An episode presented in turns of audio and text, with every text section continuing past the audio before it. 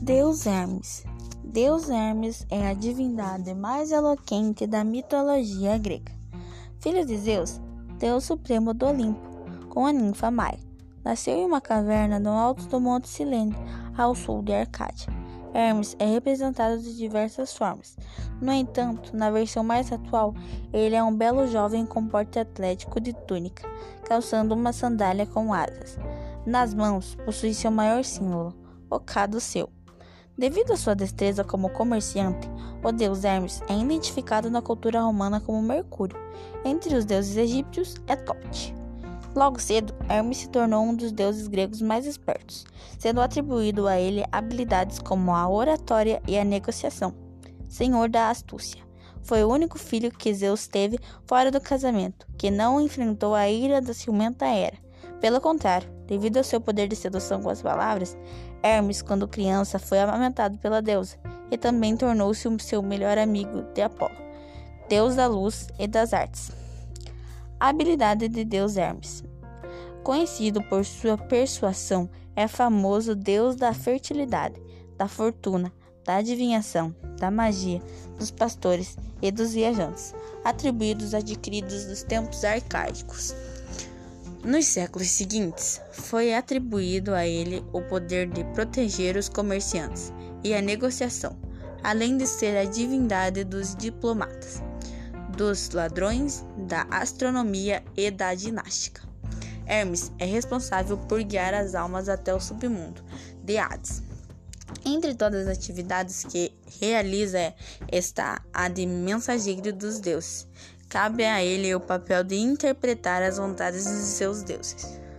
Para percorrer todo o Olimpo, ele possui um chapéu alado e sandálias com duas asas, que permite voar, proporcionando uma maior agilidade durante suas tarefas.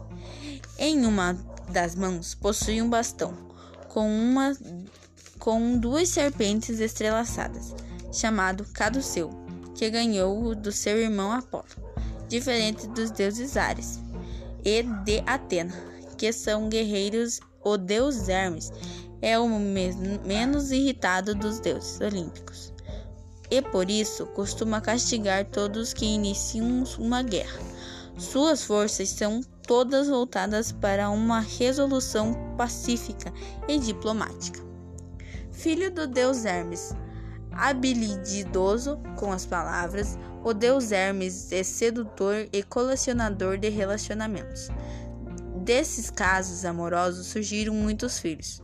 São eles Evandro, Eros, Priapo, Gêmeos Lares, Hermafroditos, Equion, Eurito, Autólico, Sidão, Céfalo, Pá, Eleceusis, Eudoro, Mírtilo, Cérix, Dáfnis, Norax, Queris, Equirions, Euritos, Mírtilo, Perespondos, Licos, Pronomos. De acordo com os mitos, Hermes também teve relacionamento com homens, entre eles Quirocos, a quem matou por acidente e depois transformou em uma flor, Anfitrião e Perseu. Mito: Deus dos ladrões. De acordo com a mitologia grega, durante a noite, após ser amamentado por Maia, o recém-nascido deus Hermes livrou-se da manta que o envolvia e silenciosamente, silenciosamente desceu do berço.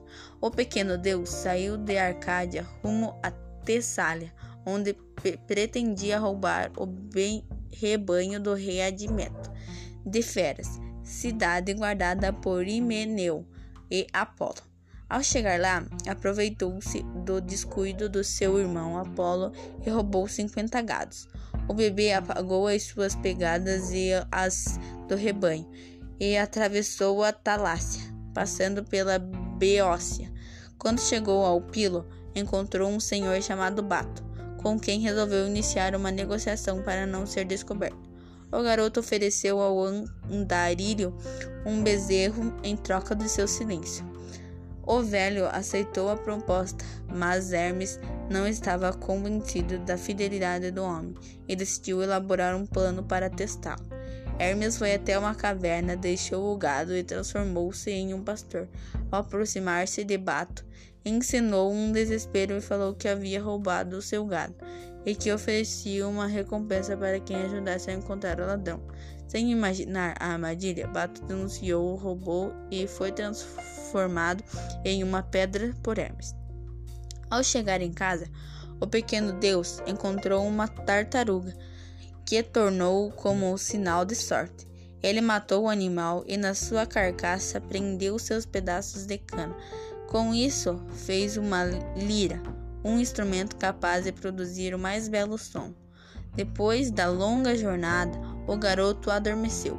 Quando Himeneu percebeu a ausência do rebanho, recorreu a Apolo, que apelou para os seus dons divinos, que acabou revelando que Hermes era o autor dessa façanha.